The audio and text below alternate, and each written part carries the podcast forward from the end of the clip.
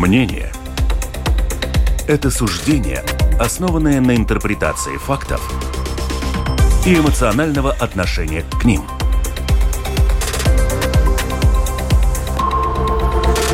Открытый разговор с Ольгой Князевой на Латвийском радио 4.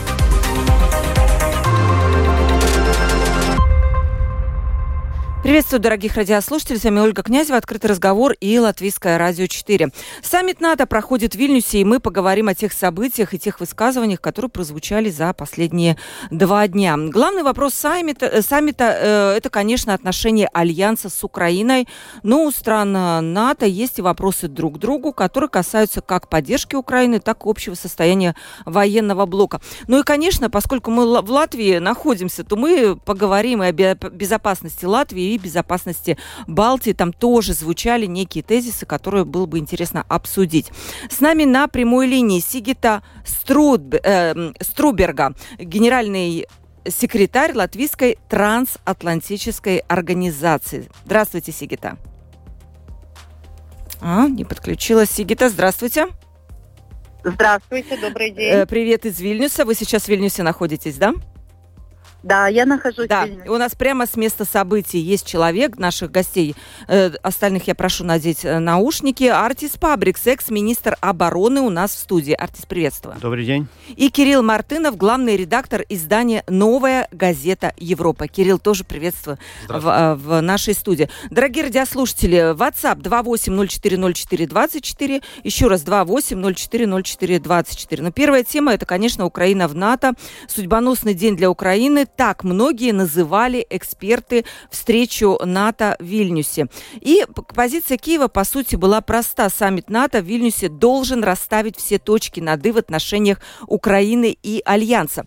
Что такое расставить все точки над «и»? Речь не идет о том, что Украину должны были принять обязательно в НАТО, и, наверное, на это никто не надеялся. Но давайте вот у Сигиты спросим, что получилось ли расставить все точки над «и»? В, на этом саммите? К, к сожалению, а, по, по моему мнению, не получилось.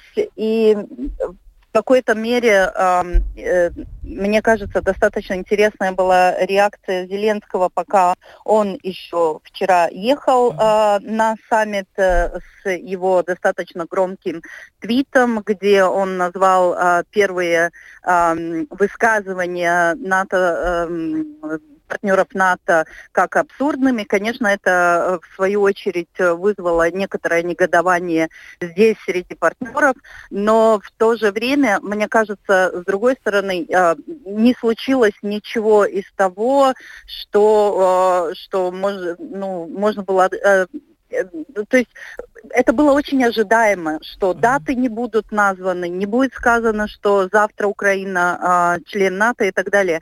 И поэтому вот это негодование Зеленского, мне кажется, было немножко чересчур, которое могло а, вызвать а, и вызвало негодование среди некоторых а, членов НАТО. И это, конечно, не идет на ну, скажем так, а, дополнительным плюсом.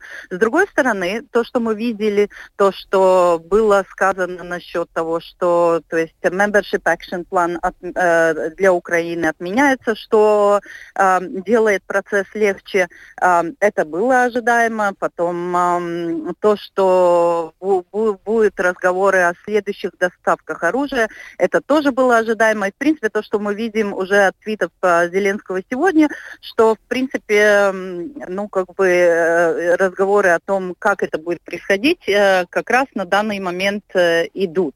Но должна сказать, что в, в публичном форуме, где, где участвую я, видно некоторое негодование не только не только с украинских участников, но и э, с некоторых э, стороны некоторых экспертов, которые тоже э, почему-то ожидали чего-то сильно больше. Откуда эти а, эксперты? Но... Они не с Украины, откуда? Э, это, э, в принципе, основная часть экспертов, это те, которые приехали с, э, с стран НАТО. И то, что они говорят, что, в принципе, эти заявления, которые выдаются на данный момент с политических деятелей, что они могли потенциально быть ярче и слать э, сильнее сигнал России. Да, спасибо. Эм, смотрите, я тоже зачитаю. Э, это кто министр, министр иностранных дел Украины Евгений Перебинис. Он сказал, чего ожидала да, Украина от э, Вильнюсского саммита. Цитата. «Вильнюсский саммит можно будет считать успешным, если союзники сделают решительный шаг от размытых формулировок о том, что Украина когда-нибудь станет членом на НАТО, до четкого алгоритма, который покажет, скажет, как и когда это случится. Господин Пабрикс, было ли это озвучено? Четкие формулировки. Ну, эм, мы должны все-таки понять здесь, э, как НАТО, как организация работает и как такие саммиты тоже организуются. И я думаю, что с самого начала э, многие медии э, хотели немножко такое, но э, сенсацию, чтобы будет Украина принята или не будет. То есть ожидания были э, слишком высоки, с одной стороны. С другой стороны, эм, если мы знаем, как документы принимаются в саммите, и что говорил сам Столтенберг тоже в пресс-конференциях, в принципе, я думаю, что этот э, э, текст или месседж, э, не знаю, как по-русски сказать, он, он э, э, был дан, говоря, что Украина принадлежит к НАТО и будет в НАТО. То, что мы не могли ожидать просто э, от Вильнюсского саммита конкретную дату, это совсем ясно, никто такую дату не даст. Э, самое главное, чтобы альянс э, и государства, которые в альянсе, они просто сделали все, чтобы как можно побыстрее Украина могла эту войну закончить и победить. И мы должны понять, что Вильнюсский саммит – это в принципе продолжительный саммит э, прошлого года саммита в Мадриде. И в Вильнюсе надо было показать всем государствам, вот какой про прогресс принят э, и сделан за этот год. И если даже нам всем, конечно, очень важно, как будет отношение НАТО и Украины, потому что Украина сейчас воюет, но мы должны помнить, что это не единственная проблема или, или вопрос, который обсуждался в НАТО, потому что э, очень важный вопрос был, какая будет позиция Турции и Эрдогана насчет принятия Швеции. Швеция, да. Мы должны я был оптимистичен, я ожидал, что э, Швеция получит э, зеленый свет. Э, многие, между прочим, думали, что нет, э, но это произошло очень хорошо. Я думаю, что Эрдоган вообще вышел из Он этого... получил, думаете, что-то за я это думаю, или нет? Потому что... что там вопрос АЕС... Нет, нет я, я думаю, что он самый главный победитель в этом саммите, между прочим, да, потому что он получил от шведов все, что они будут э, э, помогать э, в Турции тоже переговоров, переговоров в Европейском Союзе, этот, э, э, который был бойкот э, Турции тоже насчет там милитарного оборудования с 2018 года, это в принципе будет отменен. Так что я думаю, он вышел. И Турция, как такое региональное государство, она тоже показала Путину, что она может посмотреть русским глазах, потому что Азовсталь командиры вернулись. Он сказал, если надо будет э, зерно, мы будем его там, э, скажем так, охранять. Так что мы будем делать автономную политику. Это политика Турции. А И э, в то же время он сказал, я принадлежу к НАТО, я здесь, я все-таки со, своей, со своим альянсом. Это второе. Третье, насчет Балтийского региона, я думаю, мы очень много сейчас получили, э, и имея в виду тоже то, что было принято в Мадриде, то есть прогресс у нас э, по как минимум для Латвии очень хороший, то есть Трудо объявил.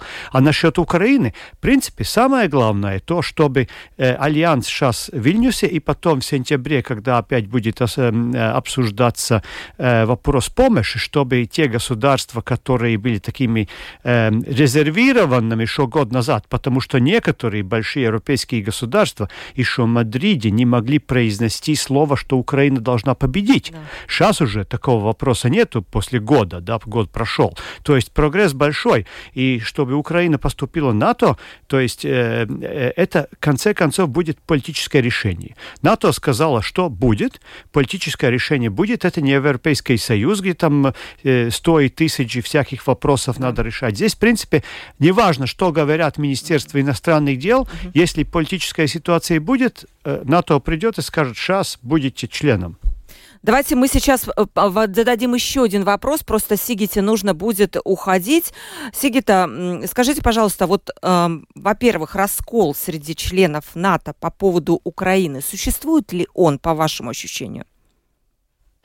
Да, он существует, э, может быть, э, не, не фундаментально будет Украина в НАТО или нет. Вопрос о том, как и когда, и в этом смысле э, раскол существует. И, в принципе, если мы читаем коммунике и то, что произносилось, там э, одна часть была то, то что Украина должна э, выполнить э, mm-hmm. определенные обязательства, э, насчет которых, кстати, украинцы здесь спрашивают, тогда дайте нам полный список, что мы должны mm-hmm. сделать. Но вторая часть э, этого коммунике предложения была о том, что когда то есть члены НАТО э, придут к одному мнению. То есть тут уже заложен этот сигнал, что этого единого мнения э, нету. Члены НАТО придут к одному мнению. Вряд ли это случится сейчас, да, Сигита? Э, это наверняка да, будет это, более долгий это, процесс. Это явно. Э, это будет более долгий процесс. Э, в то же время, опять же, это о том, как этот процесс э, до, э, должен выглядеть, что должно быть выполнено, когда это будет, но это не вопрос, будет ли вообще то, что Украина будет в НАТО, это uh-huh. понятно. Вопрос вот этого процесса, как это будет э, происходить, и вот в этом нету вот этого согласия, uh-huh. да, э, это важно. С другой стороны, как я уже говорила, поскольку уже отменен э, то, что в свое время на стол э, положила Великобритания, чтобы отменить есть membership action plan. Ну, это да, на этом э, явно, что согласие было, и это отменено, и как вчера отметил Столтенберг, что, ну вот видите, это, это конечно, облегчает Украине э, процесс вступления НАТО, потому что это уже тогда не два шага, а один шаг, угу. как он вчера да, сказал. Да? Так.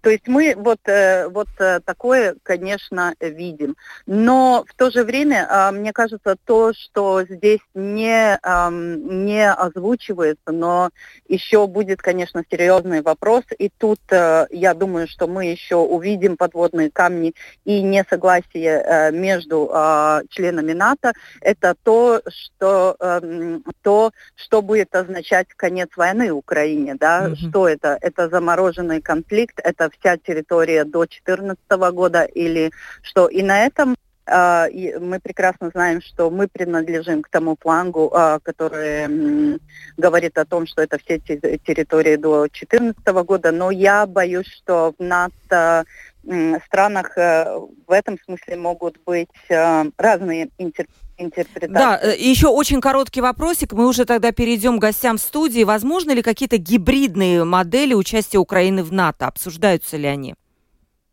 А, я думаю, что, видите, этот а, а, совет, который обсуждался до НАТО, создание совета между НАТО и Украиной, тогда это такие вот формы, конечно, обсуждаются, но в то же время, по моему мнению, мы должны быть действительно внимательны с, с, к разным этим гибридным интерпретациям, что, потому что то мое опасение, которое есть, это если мы говорим, например, гарантия гарантии безопасности или, или эм, э, пятый пункт, э, да, угу. э, это э, мне кажется, мы должны быть очень консервативны э, к, к дефиниции э, вот этих вещей, чтобы на самом деле не, не, ну, не негативно влиять на, на то, что гарантирует э, безопасность нас самих.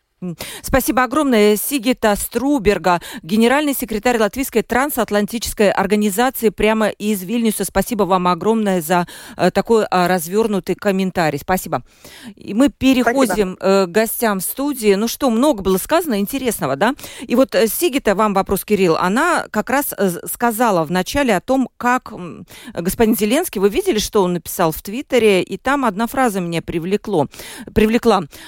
Следовательно, в конце конце уже она была, остается возможность торговаться членством Украины в НАТО в переговорах с Россией. А для России это означает мотивацию и дальше продолжать свой террор. И на, на самом деле это до, достаточно такое важное заявление. Станет ли вот эти переговоры о вступлении действительно переговорами, возможно, и с Россией? Я думаю, что страны вроде Германии, они действительно заинтересованы в таком формате э, переговоров объективно. Немцы очень не хотят э, какого-то расползания войны на другие территории. Конечно, второй войны с Россией э, после, после событий Второй мировой.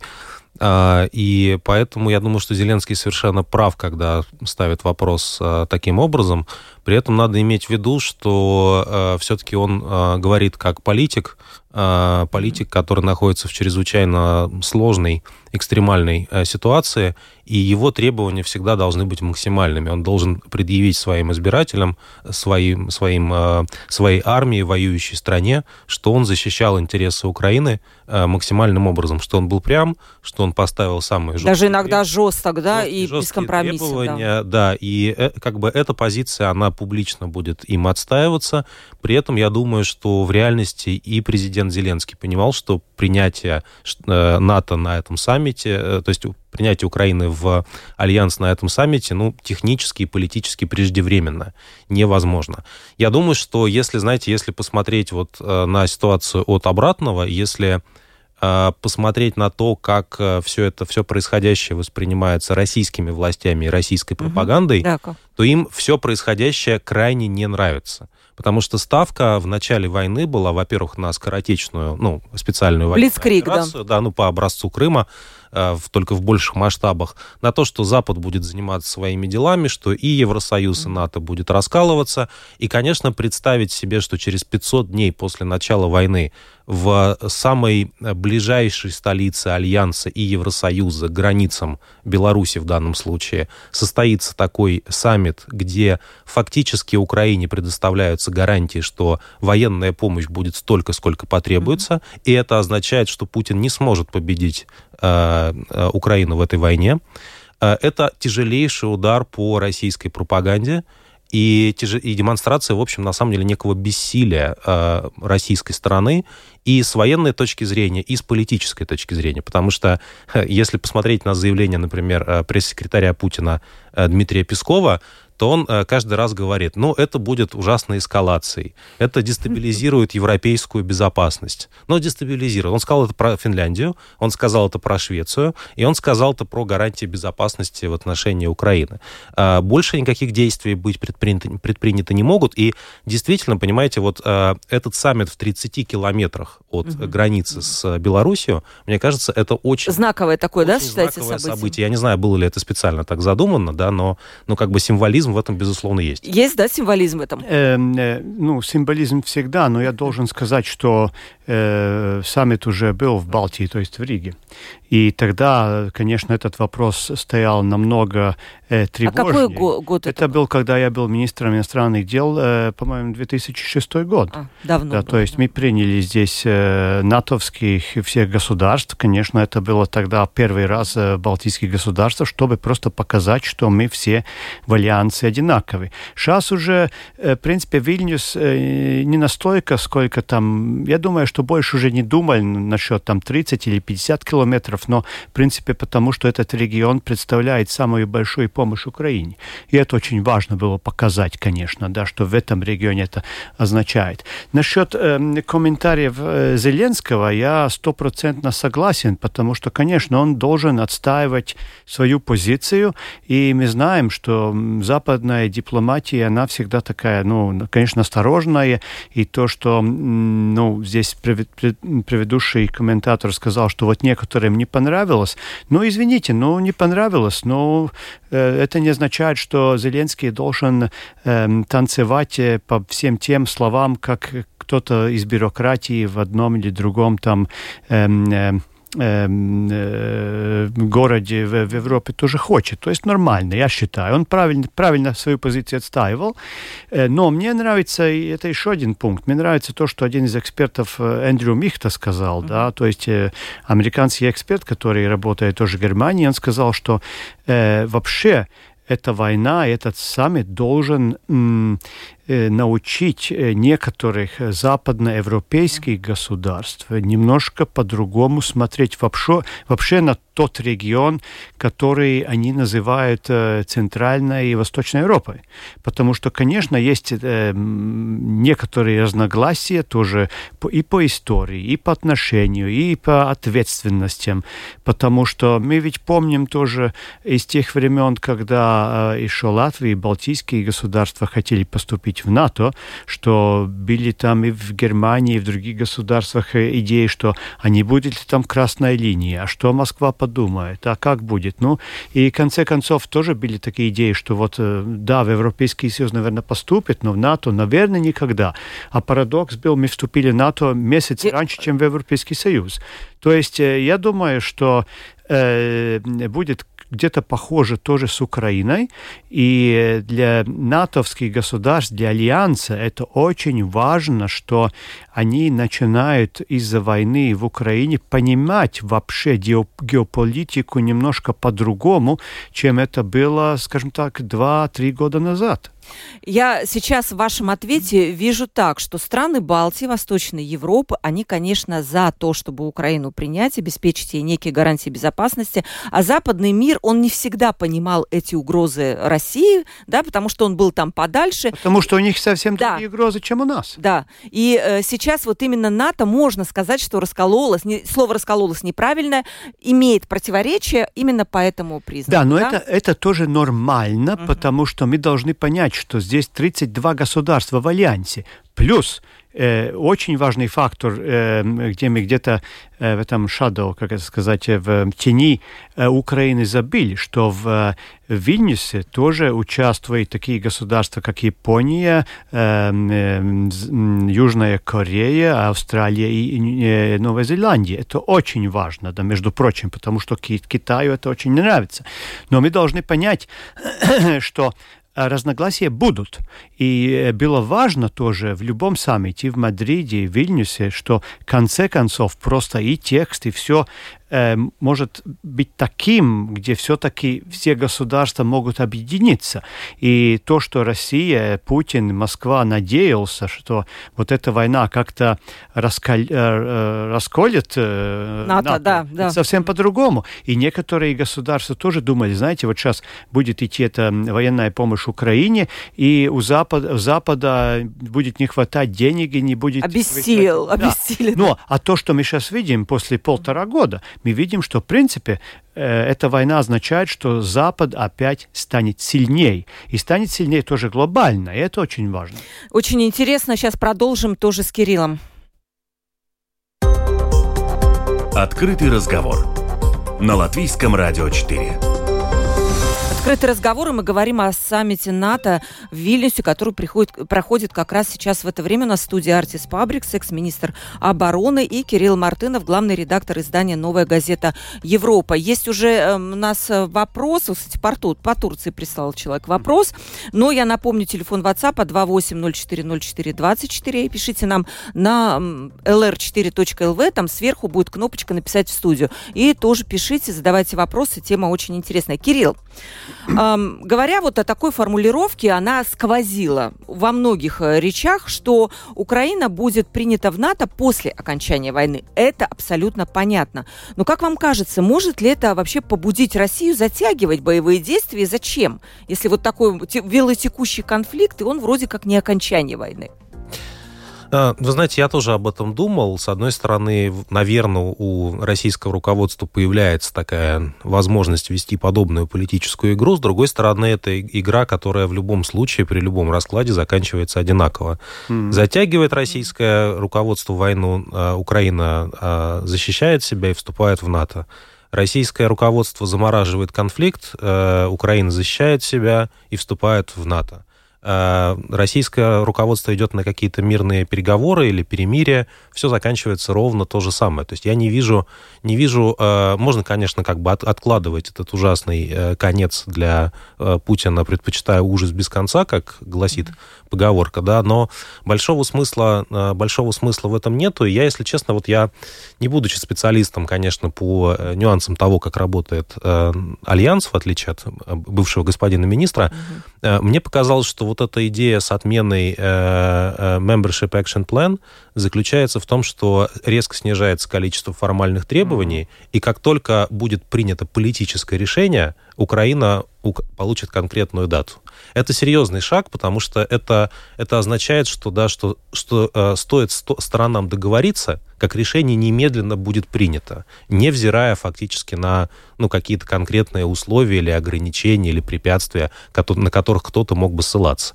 Поэтому я в этой ситуации вижу серьезный шаг к тому, чтобы Украина в НАТО оказалась э, как можно раньше и принципиальное решение было бы принято.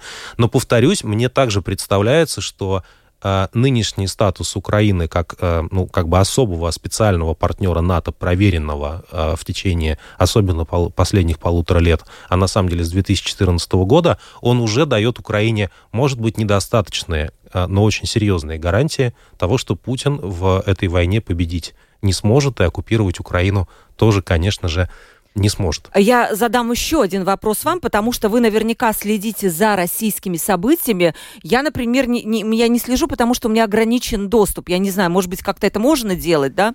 Нет ли такого, что Россия сейчас получила некий сигнал, поскольку Украину не берут пока в НАТО, что ее боятся? Нет ли такого? А, мне кажется, после того, как Украина получает современные а, виды вооружения, в том числе наступательного, такие вот как ракеты дальнобойные, ощущение того, что Россию кто-то боится, оно постепенно, постепенно исчезает, и ну, все следующие заявления а, российской стороны становятся на этот счет, ну, как бы все более, все более бессмысленными. Я уже ссылался на такие угрожающие речи Пескова про красные линии, они, а, они абсолютно бессмысленны. И вы знаете, я хочу еще вот к этому вопросу вернуться, насколько важен для нынешней войны, для нынешней, нынешнего климата, в том числе в Альянсе, как мне кажется, именно голос а, стран Балтии и Польши, как стран, которые гораздо лучше понимают то, что сейчас происходит в Украине, с учетом ну, исторического контекста, да, контекста. И, да, и опыта оккупации.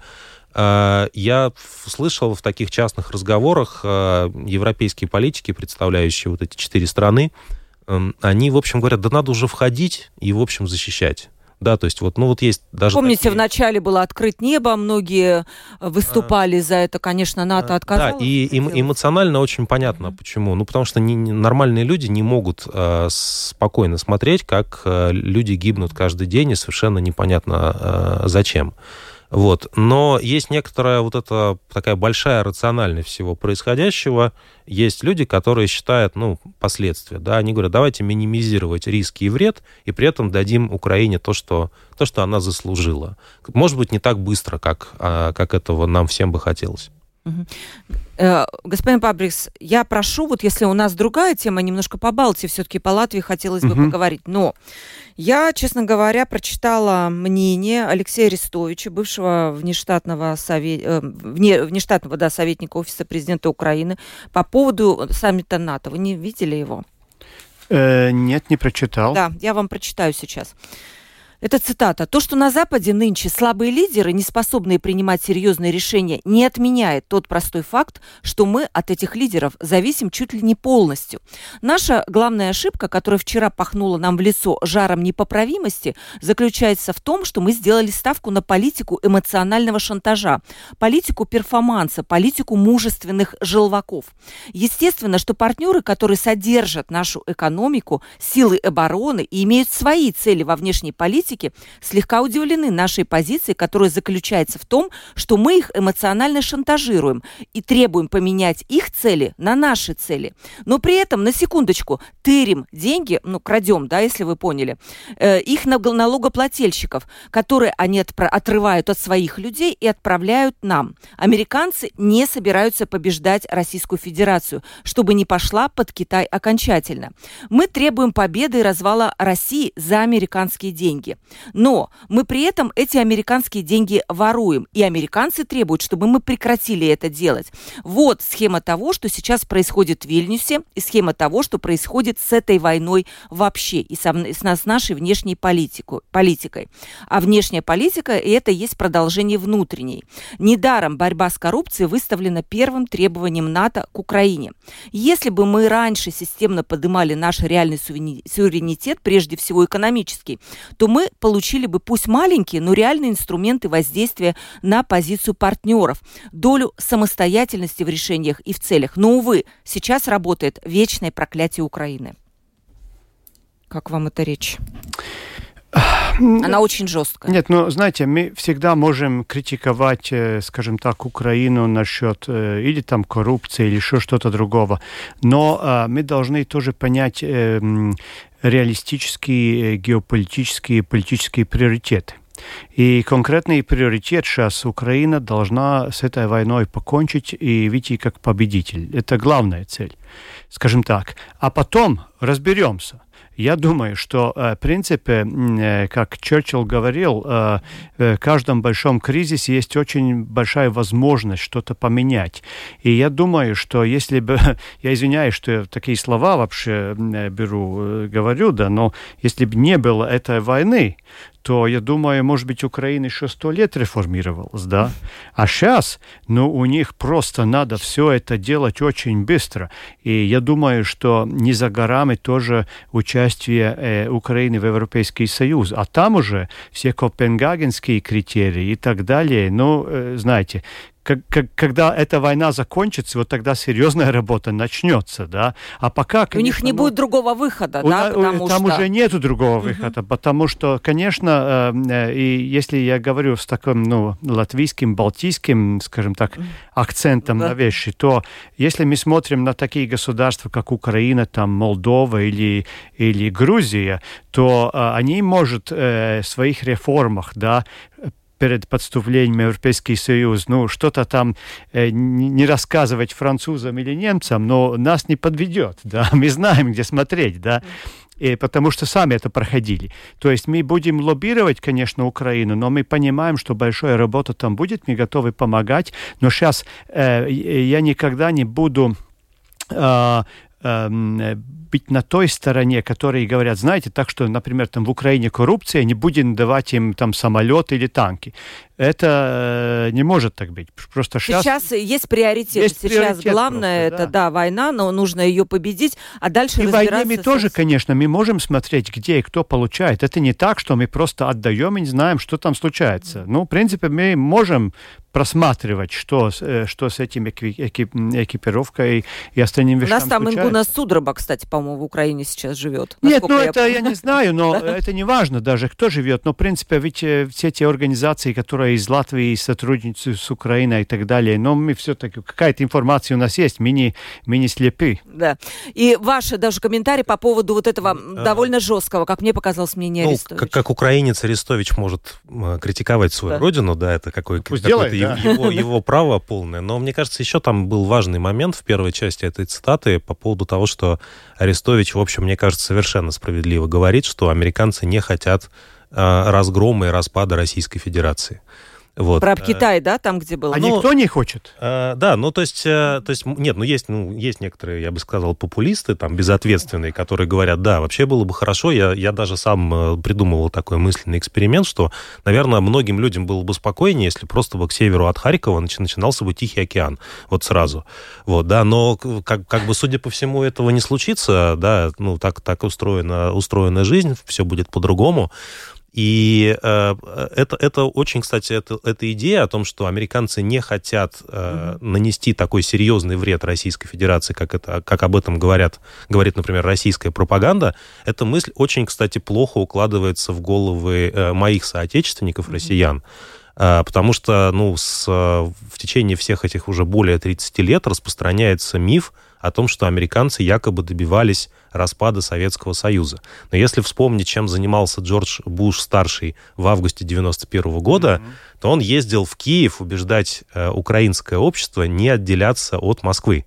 Э, и делал он это, в общем, по довольно прагматическим соображениям, исходя из интересов своих избирателей, потому что Украина после 91 года и вплоть до Будапештского меморандума входила в топ-5 ядерных держав мира, просто по количеству боеголовок, которые там остались Советского Союза. Что будет с э, ядерным оружием, в частности, в Евразии, если э, Российская Федерация будет действительно разгромлена и уничтожена, ответа на это ни у кого нет. И хотя бы по этой причине американцы заинтересованы в том, чтобы Российская Федерация была стабильным государством, при этом, конечно, не атакующим своих соседей. Янис Царц у нас был, и он тоже сказал, что если России начнется какая-то феодализация, распад, то это, наверное, тоже будет страшно и для Латвии, и для Европы, поэтому он тоже назвал это как один из рисков. Да, э, да но я думаю, что, в принципе, если смотреть э, с глазами там, Латвии, этого региона, вообще Европы и мира, я думаю, что мы хотели бы видеть две цели.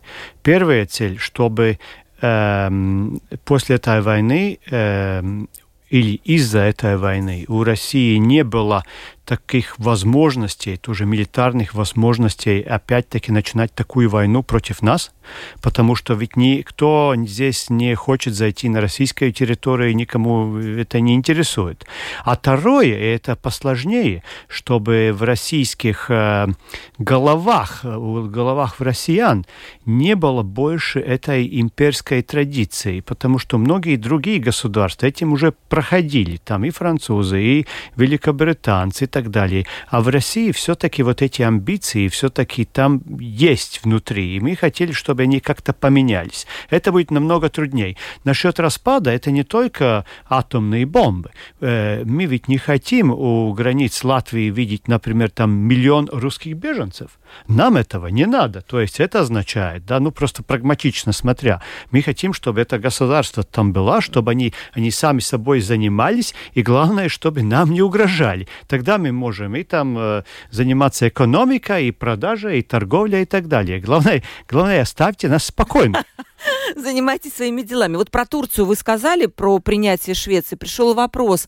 Э, пишет наш слушатель. Я тоже считаю, что сейчас позиции Турции укрепились, согласно с господином э, Пабриксом. Но вопрос. Вот усиление Турции как игрока не сделает ли деятельность НАТО и Европейского Союза с участием Турции более непрогнозируемой? Как вам кажется? Нет, я не думаю. Э, я Э, я не думаю, что э, в ближайшее время Турция вообще сможет поступить в Европейский Союз. Я думаю, Украина будет раньше.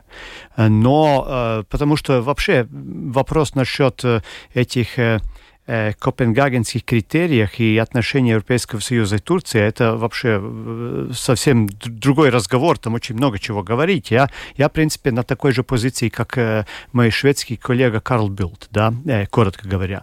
Но э, Турция всегда была государство тоже в НАТО, которое была своя позиция. С одной стороны, у нас э, двухсторонние отношения между Латвией и Турцией тоже в НАТО очень хорошие, но иногда вот из-за региональных ссоров там Э, между Турцией и другими соседями, мы тоже э, иногда не получаем вовремя то, что хотим. Но Турция является очень большим, сильным э, милитарным государством, и то, что она в, в альянсе, это, в принципе, очень важно и хорошо для нас тоже. Угу. Кирилл. Uh, ну, я согласен с, с этим мнением. Я тоже думаю, что в Турции... Турция... А получила ли Турция какие-то бонусы за а, то, что, как вам ну кажется? Вот, вот мы перечисляли бонусы, что Швеция, в общем, снимает свои претензии да. к турецкой стороне. Турецкая. Это такие угу. как бы двухсторонние отношения. Я тоже думаю, что э, Турция кандидат в ЕС с какого-то, значит, ну, то есть ожидает этого, этого, это себя в очереди с какого-то рекордного года. По-моему, никто так долго не, не ведет эти переговоры вообще, в принципе, из всех угу. стран э, по сравнению с Турцией. Я боюсь, что они Э, ну, для них это, конечно, плохо, да, они, они так и будут продолжать вести эти переговоры. Действительно, я согласен, что Украина а, может оказаться в Европейском Союзе раньше, чем э, чем Турция. И для этого есть очень много причин и вот такого регионального, в частности, э, характера. И очень любопытно, как, опять же, как ситуацию с Эрдоганом видит, видит российская пропаганда и та часть российского общества, которая поддерживает войну, они очень расстроены они, в общем, э, друг другу вот уже в течение всех последних дней жалуются, что а мы, мы думали, что вот, что наши диктаторы, они друзья, что Эрдоган с Путиным, они, в общем, там, как что называется, на короткой ноге. Но тут такая серия ужасных предательств. Значит, э, этих э, бывших пленных отпустили. Да, это... что, что Украина должна вступить в НАТО, Эрдоган сказал. Заводы военные, они сотрудничество по производству байрактаров, они развивают. Зерновая, зерновую сделку, возможно, они готовы гарантировать, э, не дожидаясь решения России. Ну, то есть совершенно невероятно. Понимаете, все отворачиваются э, от Российской Федерации, и один из российских сенаторов сказал, что, судя по всему, Э, Турция переходит из дружественных стран в нейтральные. Очень так грустно он сказал. Я даже не знаю, какие в России а, вообще. Господин Павлик, а вам кажется, Турции удастся найти этот баланс, что мы, да, мы вот то, что перечислил Кирилл, но при этом а, сохранить на каком-то уровне отношения с Россией? Э, у Турции всегда будут отношения с Россией, потому что более-менее все-таки это является соседями. Но это не будет отношение, где Турция где-то будет из, э, исполнять э, какие-то обязанности в интересах России. Турция будет работать только на свои турецкие интересы. Это все. И э, с второй стороны, смотря, интегрированность э, э, с Европой у Турции намного важнее и больше, чем отношения с Россией. Да, отношения с Россией у всех важны, но э, Турция все-таки является альянсом НАТО и самые большие торговые отношения с, это, с Европейским Союзом. Да, по Балтии все-таки не хочу немножко поговорить. Вот вчера на саммите прозвучало э, такое, как месседж, да, что посылается России от НАТО сигнал, что в случае агрессии НАТО начинает защищать страны Балтии немедленно. В прошлый раз как, как будто концепция заключалась в том, что нам надо будет сдержать атаку какое-то время. Не Нет, было э, такого? это уже, в принципе, я уже говорил с самого начала, э, Вильнюс является продолжительным саммитом в Мадриде, и в Мадриде уже это было очень четко произнесено, произношено, что если будет какая-то э, атака на, скажем так, там Финляндию или сейчас балтийские государства, то э, э, не будет это продолжи, продолжение или эта агрессия будет остановлена на первом метре. То есть это, это в Вильнюсе Через... просто еще раз подтвердили, но это Через в Мадриде сколько уже было часов? ясно. Э, нет, но это что означает? В принципе, да. если мы говорим насчет э, милитарных планов, да. э, которых мы не можем здесь э, дискутировать, потому что мы их не знаем, э, э, это означает то, что вот, например, 10 лет назад у нас э, не было здесь э, других военных сил, как только Балтийские армии. Mm-hmm. Сейчас у нас э, будет больше, уже больше тоже э, э, э, войск нашего альянса. И это означает, что все военные планы означают то, чтобы мы не отдадим э, ни один метр своей территории агрессору. Потому, почему? Потому что мы видели, и, то есть мы в Латвии доказали своим западным коллегам, вы видите, что что э, в Мариуполе, что Буча, вы хотите, чтобы мы подписались на то же самое, мы на это не подпишемся. То есть, э, дорогие друзья, если мы являемся членом Альянса, дайте нам такие гарантии, чтобы здесь не было ни Бучи, ни Мариуполя, ни одного государства. И, конечно, э, наши друзья в Альянсе в конце концов это поняли. То есть это такая политика, но это уже было принято в Мадриде, в принципе. И еще тогда уточняющий вопрос господину Пабриксу задам. Вы были инициатором обязательной службы в армии, создания системы гражданской обороны. Но если нам обещают такую защиту, может быть, и в этом все-таки не было смысла? Э, очень большой смысл, потому что э, Альянс НАТО нету, скажем так, таких натовских войск. Натовские войска — это войска всех государств вместе взятых. И э, то, что мы тоже учимся от этой войны и от любых войн, в первую очередь мы должны сделать сами свою домашнюю работу. И только потом тогда мы можем говорить насчет друзей, потому что Почему, например, э, налогоплательщику в Америке или американскому солдату, почему он должен погибать на латвийской территории, если мы сами хотим лежать на пляжу и, скажем так, пить пиво? Ну, значит, сделайте свою работу домашнюю, тогда я вам помогу. То есть вы же тоже, ну, если вам там ремонт дома, вы же не говорите, знаете, я там посмотрю телевизор, ты мне там сделаешь что-то там покрась там. Uh-huh. ну, так что вы должны свою работу делать 100% на 150%. Uh-huh. Кирилл, вот в вступление Швеции в НАТО коренным образом изменит военную ситуацию в регионе Балтийского моря. Это сказал наш премьер Кришинис Каринч на саммите НАТО. Э, вы считаете, как, как вы видите это укрепление? Э, ну, нам долго довольно говорили э, в Кремле о том, что вообще смысл их войны заключается в том, чтобы э, НАТО не было на границах с Россией. А, при том, что опыт как раз балтийских стран показывал, что и опыт Польши показывал, что а, те страны, которые входят а, в НАТО, они как раз не представляют собой никакой угрозы для российской территории. Это самые мирные и безопасные границы напротив. А, вот. А при этом, ну, было наследие 20 века, в котором и холодной войны, и Второй мировой, в котором были страны строго нейтральные. И мы видим, что... А, и причем ведь Финляндия, еще важно, важно помнить, что Финляндия, конечно, это было до рождения Владимира Путина, поэтому, наверное, ему это не, не настолько дорого. Но когда-то Финляндия была частью Российской империи. И, в принципе, при желании, если бы вот Путину было бы не 70 лет, а 150, он мог бы, наверное, также ностальгировать по временам, когда, значит, это все было э, нашей территорией, там жили одни сплошные, э, значит, русскоязычные граждане, как он э, всегда говорит. Вот. Э, но это как-то вот он э, упустил, да, и поэтому сейчас протяженная, э, протяженность границы России-НАТО увеличилась там в два раза практически. То есть все планы, ради чего они себе обеспечивали безопасность, сорваны. Никто не объяснил до сих пор, в чем разница между Украиной в НАТО, которого, которого вроде так, такая, такая большая красная линия, и Финляндией или Швецией в НАТО.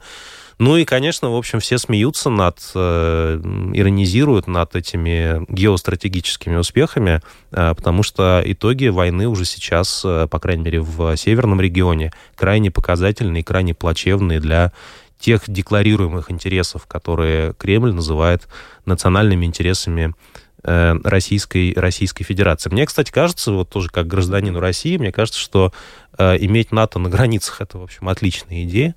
Э, ну, то есть э, я не, я не вижу, какой, какой риск э, несет НАТО российским границам. Нет прецедентов. Ну, Швейцария как-то... А, да, а вот, кстати, еще прозвучала такая фраза, но вроде бы невнятно. НАТО пора признать акт о сотрудничестве Альянса с Москвой недействительным и создать постоянные военные базы у границ России.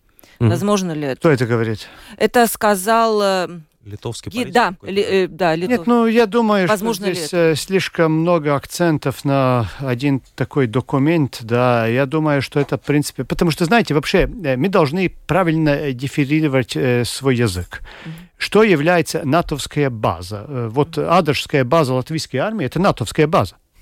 То есть, и она здесь давно, да. Это, это наша армия, мы натовская армия, да. Просто, ну, э, то есть мы должны очень, очень четко здесь понять, что латвийская армия это натовская армия по всем принципам и так далее. То есть может ли здесь кто-то другой находиться? Конечно, может и, и если здесь говорить, я думаю, насчет, э, если я хорошо помню, насчет э, этой не декларации или меморандума 99 -го года, да. потому что там, э, тем, там этот, э, скажем так, ответ в деталях. Это уже все э, после начала войны все изменилось. То есть там мы не должны... В принципе, этот документ, насчет чего он говорит, я думаю, уже не действителен. Да, просто, факт. может быть, он де-факто де, де не действителен, де юра, возможно, там надо как-то его прописать, возможно, так. Я, я хотел добавить, что мы знаем, что еще в 2013 году э, у НАТО и России были вполне рабочие отношения. Например, да. были э, проекты по разминированию территорий, которые остались неразминированными, и там лежали какие-то боеприпасы, не разорвавшиеся на территории Калининградской области. В общем, такой общий европейский проект. И НАТО совершенно спокойно с Российской Федерацией этот проект э, каким-то образом запускала. И в контексте вот этого разговора про натовскую и не натовскую армию, мне кажется, конечно, очень любопытный политический вопрос, который здесь можно задать, это вопрос про европейскую армию.